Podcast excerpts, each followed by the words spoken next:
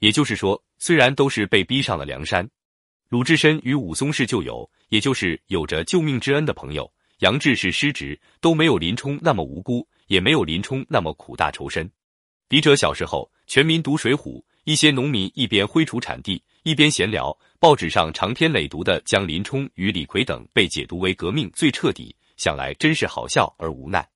至于宋江，因为误杀小妾阎婆惜后，冲动后上过梁山，后在父亲教训下出现过反复，但最终还是上了梁山，因始终在忠义孝间彷徨。只能算半个，其他的英雄，实在的说，都不能算是逼上梁山了。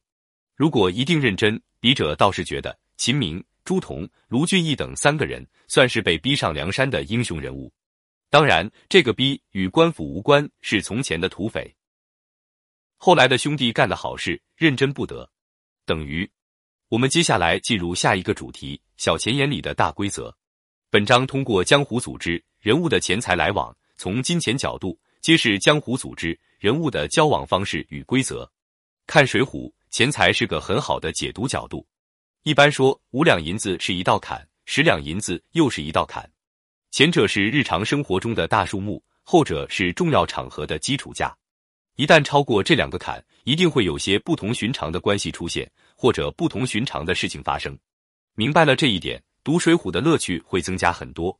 比如说。宋江给了五两银子的枪棒观赏钱后，薛勇想都不想就决定跟宋江大哥去江州。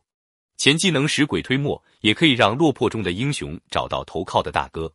而当武松决定与宋江结义时，宋江在大喜过望之余，立即给了武松十两银子。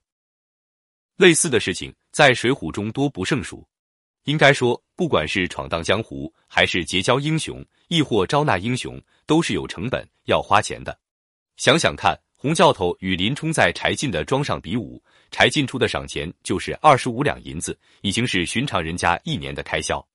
而三阮兄弟答应参与抢劫生辰纲后，晁盖给他们的见面礼是三十两银子。而在投奔梁山受困于祝家庄的杨雄、石秀等人，通过杜兴请李英帮忙救人不成后，李英也给了一些路费。同样，在揭阳镇目睹薛勇卖艺而没人赏钱后，宋江送了五两银子。这些细节都表明，在一些有抱负的江湖大哥级人物心中，接济或结交一些江湖英雄，包括送些路费或者生活费，是很正常的投资行为，或者说这是江湖潜规则，没人规定，但大家都恪守。在前面我们也说过，梁山的大部分英雄加入山头前并不富有，有的甚至是穷人，有肉吃，有酒喝，是他们结交朋友、拜大哥的主要目的。